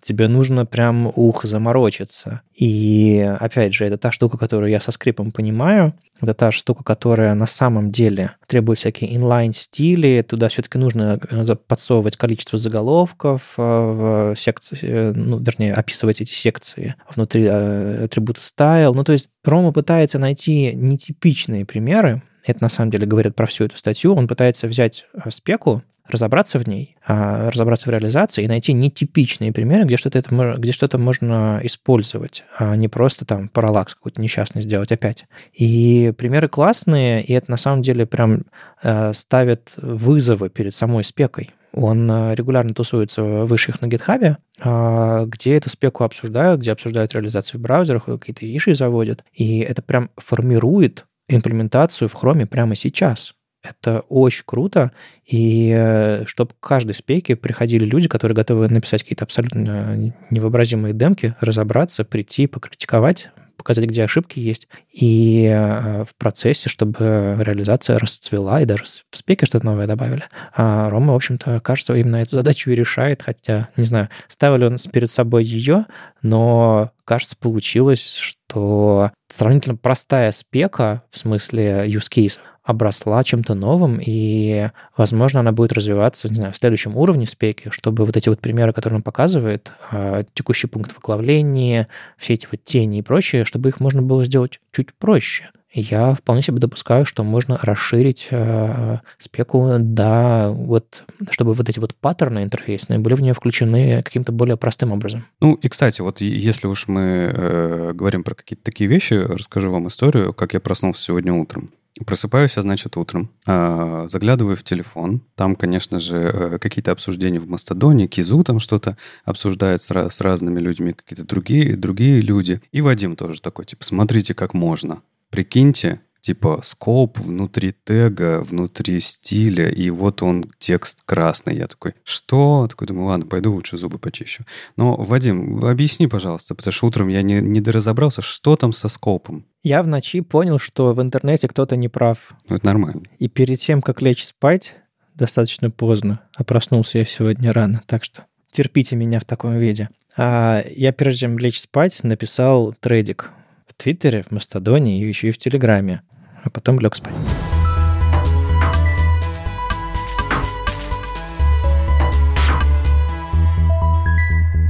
Так вот, э, что случилось? Ром Комаров вчера закинул свою статейку и еще о чем- чем-то мы там говорили. Он говорит, слушай, а оказывается, можно на уровне HTML скопить стили. Что это значит? Ну, то есть, типа, вот вы взяли свой CSS и написали в нем H2 и color red. Что это значит? Что все заголовки на всей странице красные. Если вы подключили этот свой CSS во внешнем файле, заголовки красные. Если вы написали прямо внутри страницы, внутри тега style э, в шапке где-нибудь, все заголовки красные, ничего не меняется. Но если вы напишете э, в тег style внутри, не знаю, дива или секшена, в котором лежит ваш этот заголовок, а потом обернете ваш h2 color red в add scope, ну, такая директива новая, скопинг, внезапно ваши стили красный цвет э, для заголовка сработают только внутри родителя э, этого вашего тега style. То есть, по сути, вы можете заскопить, то есть ограничить область видимости ваших стилей в зависимости от того, куда вложено описание этих стилей. В родителя, вот куда этот style э, вставляется. Это side effect большой спеки про скопинг, мы про него раньше говорили, и он, по-моему, собирается релизиться чуть ли не то ли в 116-м хроме, то ли еще того. Ну, в общем, в ближайшем каком-то релизе, в течение лета, видимо, это все будет. И другие браузеры тоже на это все хорошо смотрят. А, есть спека, в которой вы пишете скоп в скобочках от, от одного селектора до другого селектора, и вы внутри вашего дерева описываете, где ваши стили применяются. Так вот, к этому всему хвостом, оказывается, приделали возможность а, искать по дереву где эти ваши описания стилей находятся, если там не указаны конкретные селекторы, он просто сработает по родителю. И я, увидев это, просто рухнул со стула и, и сразу бросился об этом писать. Почему, кстати, бросился писать? Потому что есть нюансик. Нет, все работает. Открывайте э, Chrome Canary, все работает, все классно. В других браузерах тоже будет работать. И на самом деле раньше э, у тега style был атрибут scope, scoped, и давным-давным-давно одна из самых первых реализаций скопинга именно подразумевала, что вы можете прям э, на уровне атрибута сказать, что эти стили будут применяться только по родителю, например. Так вот, э, почему я упал со стула? Потому что этот скопинг э, работает внутри тега style, внутри HTML. А по спеке HTML нельзя вставлять тег style в баде, только в head. То есть категория тега style, она metadata content. То есть метадата внутри хеда, как, не знаю, link, мета и так далее. А э, при этом браузеры давным-давно прекрасно рендерят ваши эти вот э, теги стайл внутри вашего контента, и когда вы пишете какую-нибудь статью в Markdown, не хотите оформить заголовочки конкретно для этой статьи, вы можете прекрасно вставить эти теги стайл и внутри написать CSS, и они прекрасно отрендерятся. Он будет глобальный, но тем не менее вы сможете какие-то дополнительные стили для вашей статьи вставить. Это, это очень удобно с точки зрения контент-менеджмента простых, не знаю, бложиков. И это всегда прекрасно работало в браузерах. Но спека была против. И если вы, не знаю, валидируете ваш HTML, у вас э, валидатор говорит, так нельзя. Если вы э, смотрите, читаете спеку, вам спека говорить нельзя. И есть, э, я, прежде чем, собственно, написать этот трейдик, э, э, хорошенько порылся по ватвгшным э, репозиторию на гитхабе, поискал разные иши, и там э, с 2016, по-моему, года или 2017 года идут дискуссии, собственно, в этих ишью, а почему это хорошо или плохо. И, в общем-то, аргументы были такие, что это типа это антипаттерн, это ухудшает и так далее, и так далее. Но сегодня, вот не знаю, там в 23 году есть какое-то количество CSS and JS решений, которые на самом деле так рендерят компоненты. И рендерят, и не, и не оглядываются назад. Ну, типа, ну, спек сказал, что нельзя, ну, хорошо, нельзя, нам так нужно. У нас так будет быстро, у нас так будет хорошо. И это, в общем-то, никогда не было аргументом для ВАТ-ВГ, собственно, организации, которая занимается стандартизацией HTML. Но, подумал я, если CSS Working Group решила, что это встроенный механизм, который позволяет скопить внутри HTML CSS с помощью директивы scope. А, и будет отдельная спека. Это уже прямо в спеке написано. Я прям вот этот пример, который я показываю этом в Chrome Canary у себя в этом третике, это прямо из спеки. И я такой, ну ладно, надо их все-таки подружить всех. И я, что в Мастодоне, что в Твиттере тегнул э, Доминика Дениколу, Мию, Э, и Анна ван, ван Кестерен. А, собственно, Мия э, спеку разрабатывает скопинга, explainer тоже, по-моему, она написала, а Доминик и Анна э, в WHATWG занимались спекой HTML. И я очень надеюсь, Мия, кстати, отозвалась а, в, в, в Мастодоне, ответила, что типа, о, а я не знал, что в HTML-спеке так нельзя. А вот Доминик и Анна пока, пока не вернулись ко, ко, ко мне с, с ответами, но я надеюсь, что они тоже э, отреагируют. Ну, слушай, а Анна занят сейчас. Давай дадим ему неделю WWDC провести, как бы потом уже вернется ответить. А я, знаешь, что хотел спросить по итогам всего, что ты рассказал? Не знаю, знаешь ты или нет, а, но внутри веб-компонентов, внутри темплейта мы что же используем? Стайл, да? Тег. И вот это это разрешенное ведь поведение, правильно я понимаю? Да, э, почему-то все, что касается веб-компонентов, там э, Light дома или там Shadow дома, это все считается нормальным, потому что это типа это другой документ, это, это под дерево отдельное, и там проблем нет. А, и это тоже вполне себе use case. Да, можно стиль засунуть туда. Но а, как только мы э, говорим про обычную страницу, в большинстве случаев э, нынешнем, в нынешнем вебе было бы классно иметь возможность точно такую же, и чтобы спека была не против. Ну, то есть вообще под каким обещанием к нам пришла в отвгшная спека? Мы выбросим все эти фантазии про XML, из нашего XHTML, из нашего старого HTML, возьмем самое-самое лучшее, придумаем все самое классное и а, будем отражать реальность. У нашей спеки не будет версии, мы просто будем смотреть, что браузеры внедряют, и в самой спеке будет регулярно, вечно зеленое, классное, и вот это все.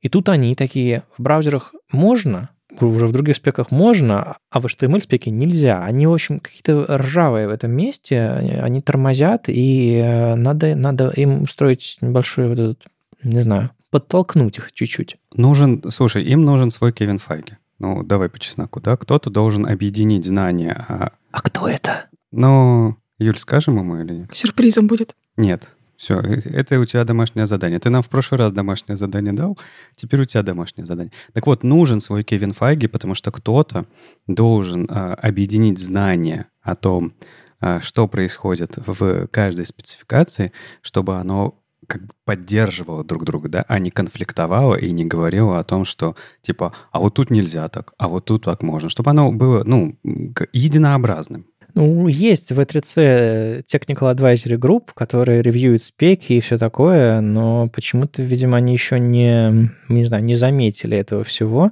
А, я сейчас вот монтирую эпизод с Лия Веру, она там немножко рассказывает про то, как э, в E3C так работает. А, по идее, есть организация, которая этим должна заниматься. По идее, есть люди, которые должны этим заниматься, но которые типа стоят над схваткой, условно. Ну, это не то чтобы схватка, это просто параллельный процесс.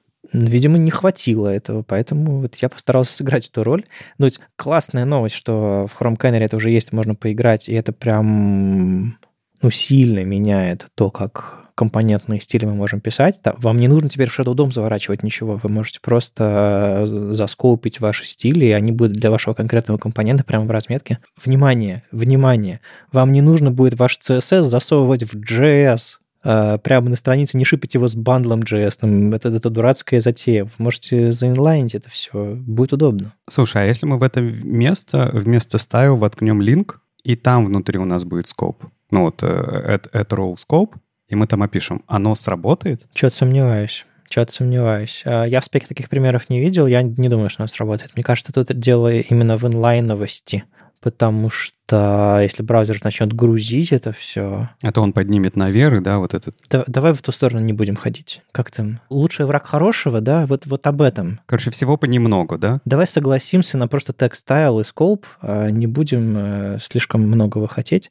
А, и, и, может быть, в процессе до ватвгшных э, ребят дойдет, что их этот принцип про то, что style э, внутри бади нельзя, может быть, до них дойдет, что это устарело, и это реально устарело. Ладно, это очень, очень серьезные такие штуки про спеки. А, нам казалось бы э, хорошо иметь понимание, как это все разрабатывается и развивается, но а, как в стабильную версию браузера выйдет, тогда и поговорим, да?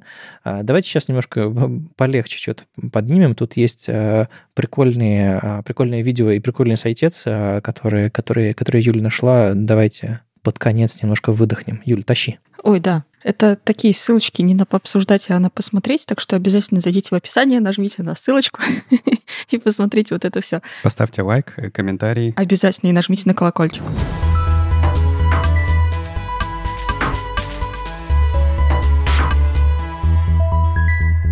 Первая ссылочка — это сайтец. Он э, мы тут э, все рассказываем про веб-технологии, он немножко не про то. Он сделан во фреймере, но э, я его скидываю не для того, чтобы посмотреть, как он сделан, а восхититься красивостью и притащить что-нибудь к себе в проекты. Сайтик, в котором есть несколько шаблонов 404 страниц, они все довольно игривые, веселые. Есть диско-вариант BDSM вариант и всякие другие штуки. И даже есть нарисованный э, вручную э, вариантик 404 страницы. В общем, они довольно все прикольные, э, скелятся, можно посмотреть, вдохновиться и протащить к себе в проект. У меня один только вопрос по, по поводу этого всего, оно так тормозит. Ну, фреймер все-таки, что ты хочешь. Но там зато циферки шевелятся, если ты курсором шевелишь, видимо, из-за этого немножко. Не, у меня ничего не шевелится. А потому что не в хроме сидишь, и я не в хроме сижу. А, там абсолютный суп из тегов, и это, естественно, вермишель, которую, собственно, выдает фреймер, чтобы оно выглядело. Это хорошая идея, а, это хороший, хороший дизайн, но, пожалуйста, не копируйте это себе в код. Очень прошу. Да, код не копируйте, дизайн можно. Слушайте, я открыл в Хроме так хорошо и быстро работает. По сравнению с тем, что я вижу сейчас в Safari, там как будто, вы знаете, вот у меня в Safari это такой типа э, low price компьютер, очень тяжело с ресурсами, он такой выжимает из себя все, что может. А вот там явно это какой-то M2, M3, э, там Pro Max, Ultra, вот это вот все там вообще идеально все бегает. В Safari прям тяжело, очень тяжело. Да, и вторая ссылочка — это видео, супер короткое, всего 70 секунд, а, но стоит обязательно посмотреть, те, кто все еще не понимает, что такое Web 3.0, там доступным языком все поясняется. Обязательно посмотрите. Я не буду пересказывать, чтобы не спойлерить, но 70 секунд того стоит. Вы сразу все поймете. Хейден Пикеринг продолжает хулиганить, а, и вот прекрасно он отразил мое понимание того, что такое Web 3.0. Но на самом деле я хотел использовать как маленький повод, чтобы такой реалити-чек небольшой сделать. Я там весной искал работу, в принципе, там э, в сообществах э, стараюсь э, бывать, слышать, чем, чем люди занимаются и так далее, и так далее. Не знаю, читать биографии людей, там, био на, в соцсетях, на, на LinkedIn, еще где-то. То есть понимать, чем люди интересуются, что новое, хайповое, классное есть. И я заметил, что есть большой тренд на то, что и вакансии появляются, и люди себя так называют веб-3 разработчиками. Они такие не Web 3.0, а Web 3 в одно слово, или Webs, как я привык это читать внутри в своей голове. И я до сих пор не понимаю, что это значит. Я понимаю, что Хейден нам все рассказал, но вот так вот всерьез. Вы, вы понимаете, что это значит? И видели ли вы вокруг, не знаю, проекты э, разработчиков, какой-то, не знаю, специальной библиотеки, заточенные под, под это дело? Или это все как нанотехнологии. Это все просто хайп, баз, базворд, и за этим вообще ничего не стоит, кроме раздутых инвестиций. Да не, ну стоит, конечно. Типа, если говорить про Web 3.0, ну, не, не смеясь об этом, основная идея про децентрализацию и основные э, задачи, которые вокруг этого происходят, они вот в рамках этой общей концепции и живут, и работают. Например? Децентрализация, ну, э, непривязанность к, к знанию, не знаю, о о, о сервере, о том, где располагаются данные и так далее, так далее. Но ты же все равно хостишься на AWS. Вопрос, что там именно хостится. Если там у тебя а, раздается кусочки блокчейна и так далее, так далее, это уже другое. Окей, okay, ну то есть эм, это все-таки это такая высокоуровневая идея, которая непосредственно к вебу отношения как будто бы не имеет. То есть это все не специальных технологий, нет специальных спецификаций, еще чего-то. Это просто идея, которую пытаются реализовать с помощью каких-то там, не знаю, сайтов, сервисов, библиотек. Ну, подожди, есть специальные технологии блокчейн, контракты вокруг этого всего. То есть, типа, то, что ты не можешь э, подменить и видоизменить потом. Да, и, и на основе этого, типа, начинаются, не знаю, какие-то продукты, которые вокруг этого запускаются. Та, та же самая крипта, тобой нелюбимая, ну или любимое, но не, не поддерживаем. Это такое сложно скрываемое безразличие. Да-да-да. Твое, твое безразличие. Вот. Она же тоже живет в, в этой, во всей парадигме. Можно сказать, что она живет в мире Web3. Угу. Ну, то есть это, строго говоря, к вебу отношения все еще никакого не имеет. Ну, веб, смотря что, что ты имеешь в виду. Если ты имеешь в виду интернет, то имеет. Если ты имеешь в виду веб-технологии внутри браузера, э, не имеет. Ну да, то есть у меня голова фронтендерская, поэтому я смотрю на это и думаю, окей, а что это сделает с точки зрения браузерных технологий? Вот что такое веб для меня. Это браузерные технологии, это как я хожу между страницами, что в браузере рендерится, работает и так далее. И я пытаюсь понять, что новенького появилось, потому что я, я реально не хочу э, упустить момент не, не отстать. Я хочу понять, разобраться, попрактиковать что-то. А я, я, я хватаюсь, а, а, а оно, как знаешь, как, как у, у енота сахар в руках. Оно такое... Блюп. Смотри, оно меньше про фронтенд, оно больше про бэкенд, разумеется. И, ну, поэтому есть там, конечно, в Web3 фронтенд разработчики, они, они не сильно отличаются от обычных фронтенд, но если в Web3 добавить в, в свою позицию, это гораздо дороже стоит. Ты должен это понимать.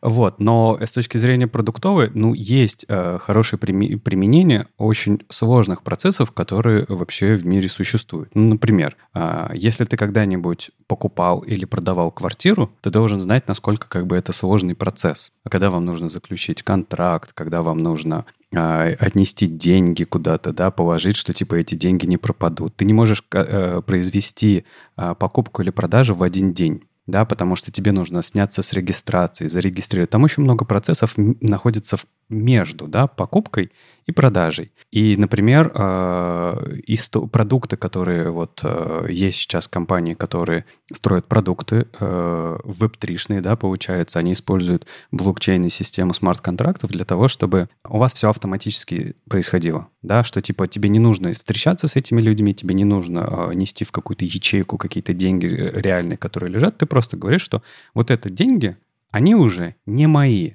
но отправить их этому человеку нужно в том случае, если совершатся определенные условия. Угу. И дальше ты, под, дальше ты подтверждаешь эти условия. Ну, то есть, если на одном конце человек, у человека приложение на Android, а на другом конце приложение на iOS, это все еще Web3, да? То есть там э, ни, ни, ни в одном месте браузера нет, это просто сетевой протокол, э, бэкэнд и два нативных приложения. То есть это, строго говоря, веб исключительно потому, что в этом месте используется сеть. Да, мне кажется, да. Окей, понял. То есть это не какой-то отдельный веб. Э, конечно, есть и такое. Это, знаешь, это когда всякие разные вот эти вот веб-3 приложения, они создают внутри себя свой внутренний браузер, внутри которого они ходят по сайтикам, которые извне этого приложения не откроется никогда. Такое тоже есть. Но это уже, мне кажется, какая-то отдельная дичь. Это уже это, это какой-то dark web для, для оружия и наркотиков, кажется. А, другая история. Юля, а, а у тебя вот, вот в, твоем, в твоем мире веб-3 дизайнеры есть? Или веб-3 проекты, вакансии? У тебя есть понимание, что это, кроме того? Вот я из Леши выжил, что это, по сути, обмен данными по сети. А, принципиально ничего нового, кроме того, что на, на бэке теперь у нас есть э, блокчейн. Ну, со стороны дизайна здесь э, все очень плохо. В плане, что есть э, толпа вакансий. Вот когда я искала себе год назад работу, довольно много было вакансий тоже, типа дизайнер на проекты Web3. И такое, а что это такое? Начинаешь читать, что вы хотите-то от меня вообще? Ну, что за проект, зачем вам такой дизайнер и какие обязанности есть. И я не видела ни одной нормальной вакансии, которая бы объясняла, что за проект и какой дизайнер нужен, в чем отличие от обычного дизайнера. Но они очень много писали про то, что мы меняем мир, это новый технологии, бла-бла-бла. Ну, в общем, никакой конкретики, но очень много какого-то популизма. Мне кажется, у них проблемы с маркетингом, и они плохо доносят э, какую-то ценность своих продуктов именно вот с точки зрения дизайна. Но не знаю, мне такие попадались вакансии. Может, есть ребята нормальные, которые хорошо все умеют объяснять, но я таких пока не видела. От дизайна ничего нового не требуется. Все то же самое. Это э, дизайн приложений, дизайн сайтов, дизайн, ну вот всего, что ты можешь задизайнить. Нет никаких особенных правил для дизайна. Все, все то же самое. Это как бы те же самые приложения. Там вот реально наибольшая часть изменение ложится на бэкэнд, ну и кусочек фронтендом, да, потому что ты можешь все-таки фронтендом цеплять разные, разные вещи. И все. А дальше это, конечно же, продукт, это упаковка этого всего, как раз вот в маркетинг, да, для того, чтобы инвестиции поднять, ну и найти какую-то продуктовую боль, с помощью э, которой ты сможешь решить вот этими новыми концепциями, да, и хорошо ее завернуть и продать. То есть в этом смысле как бы, ну, оно есть, и тестируют такие проекты. Э, это не только, как, знаешь, стартапы, да, большие компании тоже это тестируют, тестируют, банки внедряют э, блокчейн и так далее, и так далее. Типа обзывать это все Web3, ну, чаще всего такие компании будут говорить больше про блокчейн, чем про Web3. А Web3 это такое, как бы, хороший э, хайп-ворд, почему нет? Для инвестиций очень полезен. Ну, в таком случае для дизайна это, получается, просто ребят пытаются быть, создать принадлежность к чему-то большому хайповому, нежели чем объяснить, чем ты заниматься будешь. Ну, и мне кажется, что для, для фронтенда примерно то же самое. Если вы пишете, что вы веб-3 разработчик, то вы пишете обычный э, фронтенд, но а, у вас на бэке блокчейн, и вы можете использовать какие-то библиотеки, которые там, не знаю, чуть-чуть трогают, не знаю, криптографию какую-то на клиенте или что-нибудь, как-нибудь куда-то там данные пересылают, а на самом деле все происходит там. Иногда просто, если мы говорим про вакансии от таких компаний, иногда а, они могут говорить о том, что, а, ну, может, ребята, которые работают в таких компаниях, они нам как раз напишут в этот раз и расскажут чуть больше подробнее, да, чтобы мы лучше это все понимали для себя. Но, например, я а, хорошо знаю о том, что некоторые стартапы веб-тришные, да, они используют это не только для... А, эти новые концепции используют не только для того, чтобы продукты создавать, но и чтобы а, компания сама по себе существовала, да, потому что есть э, концепция DAO, да, это когда у тебя не только децентрализованные продукты, но и децентрализованное управление компанией, да, когда у тебя нет четких позиций э, руководителя там и так далее, так далее, когда у вас, по сути, вы технологиями определяете, как ваша компания работает, кто сколько зарабатывает, кто какой результат получает и так далее, так далее, так далее. Это тоже есть вот пошла идея от э, бирюзовых организаций, сейчас э, для нее такой технологический виток появился, и люди пробуют э, создавать DAO-организации. И, разумеется, когда тебя будут нанимать в такую компанию, ну, там, наверное, приписка вот какая-то Web3 или еще что-то точно должна существовать, потому что э, дизайн-то ты будешь делать свой обычный, да, но работать ты будешь в процессах совсем других. Окей, надо это просто пережить. Договорились.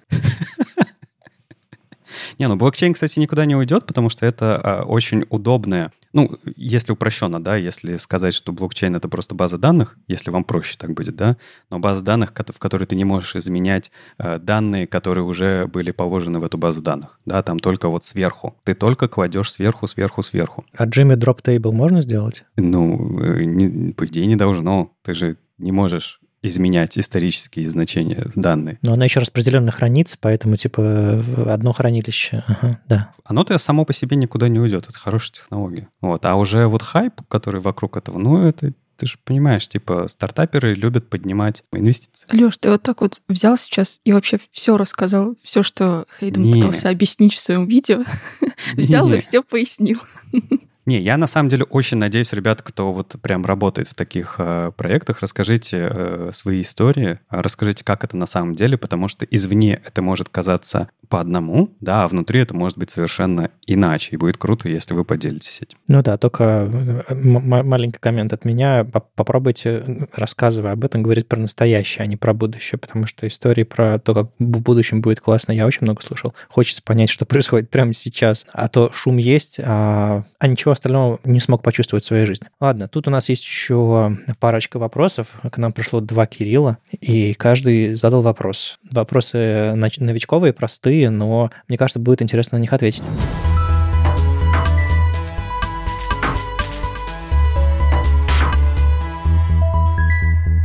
Один Кирилл говорит о том, что он верстал страницу и столкнулся с проблемой. А, залил сайт на бесплатный хост, чтобы коллеги посмотрели. Продолжаю верстать, но в кэше у них конечно, первая версия. Какие есть способы и какое лучше, чтобы кэш сам обновлялся и не залипал? Ну, тут не хватает контекста, да, а, чем вы можете управлять, чем не можете управлять и так далее, так далее, чтобы наилучший вариант вам дать. Но в целом концепция История такая. А, браузер кэширует, э, старается кэшировать абсолютно все статические ресурсы по умолчанию, кроме HTML. А дальше все настраивается либо сервером, либо а, вами самостоятельно во фронтенде, да? Какие у вас есть способы подсказать браузеру, что ему нужно сбросить кэш, чтобы ваш ресурс обязательно скачался для тех людей, у которых это уже лежит в кэше? А, ну, либо поменять URL, да, потому что если URL другой, то браузер такой, ой, он у меня не лежит в кэше, я его обязательно возьму.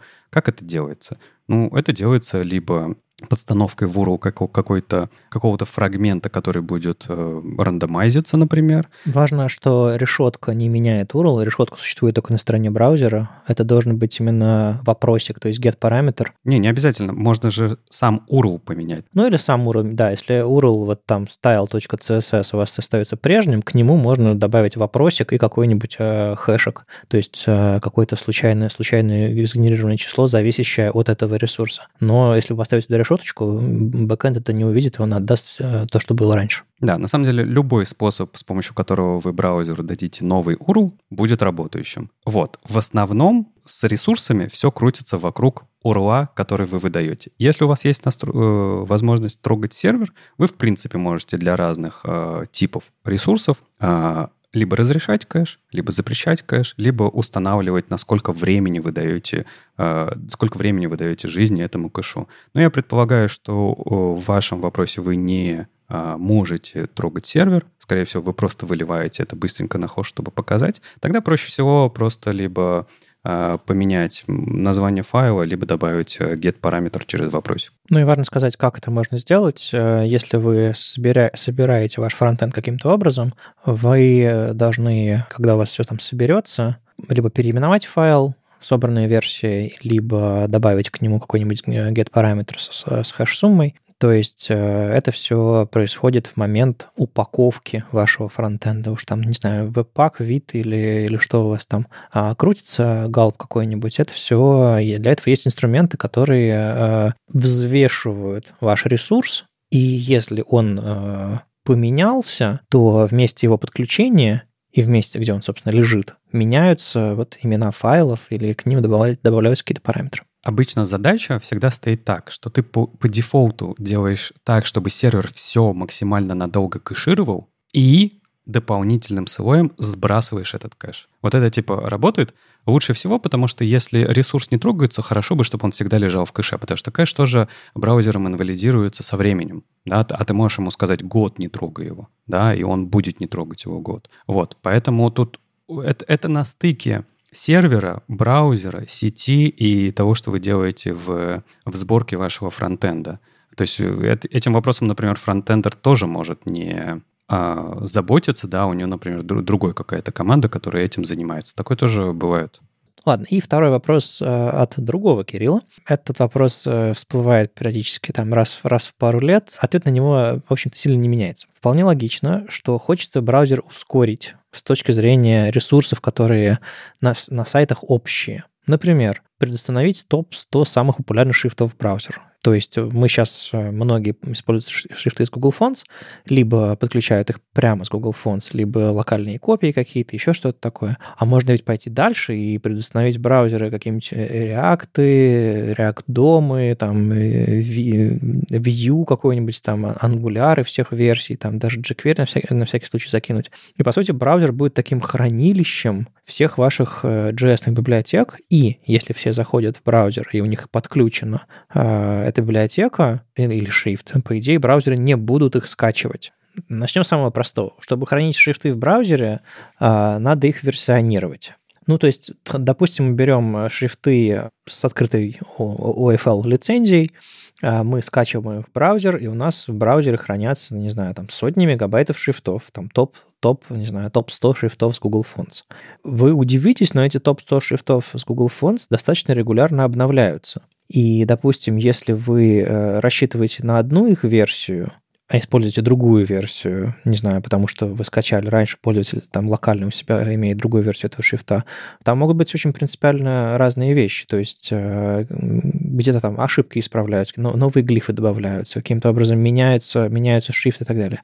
А, это все становится довольно сложной задачей, и а, браузеры на эту задачу скажем так, не готовы идти, а, потому что это требует э, общей системы хранения, это требует общей системы версионирования, это требует э, взаимодействия кучи всяких там э, шрифтовых организаций, которые там рисуют их, э, компаний, браузерах и всего остального. И я много раз слышал эти идеи, и они ни разу не срабатывали просто из-за сложности всего этого механизма. Мне кажется, здесь еще нужно сказать о том, что это очень сильно зависит от рынка, потому что, например, в России популярны, естественно, будут и шрифты, и библиотеки, которые используются в России и на российском рынке котируются. Например, мы идем в Европу, Америку или там в латинскую часть э, рынка, там вообще все другое. Там, ну, как минимум шрифты, тут понятно, там и язык другой используется, другие глифы используются, другие шрифты, соответственно, будут. Точно так же и с библиотеками. Ну, здесь React, а у кого-то, например, что-то другое очень полезно.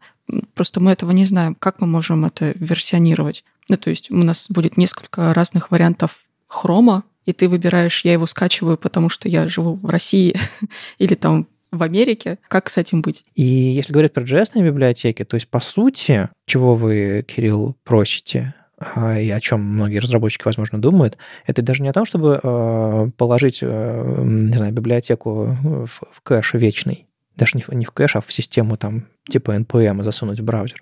Это, по сути, встроить реактовый API в браузер, то есть чтобы он просто работал. Но это же, по сути, эта идея. И в этом начинается, а, а кому он принадлежит, какие лицензии, а почему вот эту библиотеку нужно встраивать, а эту не нужно встраивать, и так далее, и так далее. То есть усложняется гибкость, усложняется версионирование, нужно очень браузерам... Браузеры едва научились договариваться по поводу веб-стандартов, вот этих вот э, платформенные основы, там HTML, CSS, JS и другие всякие спеки. А тут вы хотите, чтобы вот это вот э, хвост этого флюгера, который каждый день в новую сторону показывает, и каждый день э, минорное обновление библиотеки выходит. То есть сложность здесь абсолютно экспоненциальная, никто на это не готов идти. Это все сильно-сильно сложнее. Это не работает. Это, это сложность этого всего сильно выше, чем э, преимущество. Мы как-то говорили уже в, в предыдущих эпизодах про веб-бандлы, то есть бинарники, в которых будут храниться ресурсы, и эти ресурсы будут скачиваться не просто большими кусками бинарников, а из них можно будет по адресам запрашивать какие-то куски,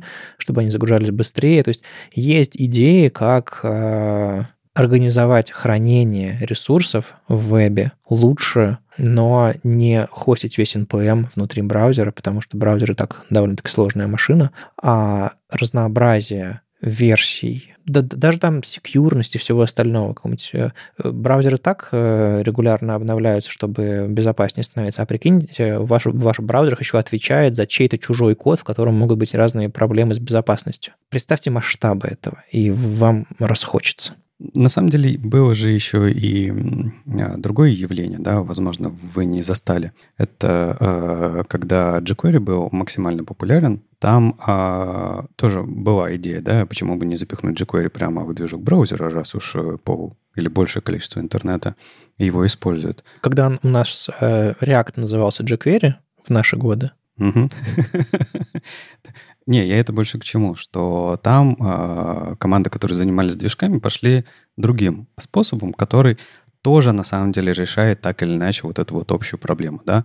Если мы соглашаемся с тем, что у нас большая часть интернета использует определенные библиотеки, так давайте оптимизируем использование движком этих библиотек. И для jQuery э, в браузерах, в движке были специальные оптимизации для того, чтобы его способ взаимодействия с кодом работал еще быстрее. Ну, это просто ускоряло все. Такие вещи, я думаю, до сих пор делаются, до сих пор э, команды изучают. Есть вот э, есть команды, которые совместимостью занимаются, да, это WebCompat. Есть команды, которые занимаются быстродействием фреймворков, да, они ходят, э, обсуждают это э, как раз Aureal, да, по-моему, проект. Аврора, да. Аврора, да, называется. И оно на самом деле и решает эту задачу. А задача сделать так, чтобы какая бы скорость интернета не было у человека, он бы смог загрузить ваши 1, 2, 3 мегабайта кода, на самом деле нету. Потому что как бы это не та история, которая хоть чему-то поможет. Ну, на самом деле есть еще с jQuery была ведь история, что jQuery стал не нужен, как только браузер начали поддерживать API, которые были в jQuery. Это тоже способ встроить jQuery в браузер. И многие вещи, которые сейчас React делает поверх браузера, а это все потихонечку приходит в браузеры, то есть там, там шаблонизация, там shadow-домы всякие, веб-компоненты, всякие лайфцайклы веб-компонентов и прочее. И эм, потихонечку в какой-то момент мы, нам не нужно будет подключать React, потому что наши веб-API будут делать большинство вещей, которые там есть. Не все, но, э, возможно, библиотека сильно истончится, и она не будет, не знаю, весить там сотни килобайт, а будет весить десятки, потому что все для, для основы ее будет уже в, в веб-платформе. Это один из способов встроить в веб-платформу библиотеку, э, внедрить нужные API, чтобы не было много лишнего кода. И это гораздо более перспективная штука, она работает э, на будущее, а не просто на React версии 18.1.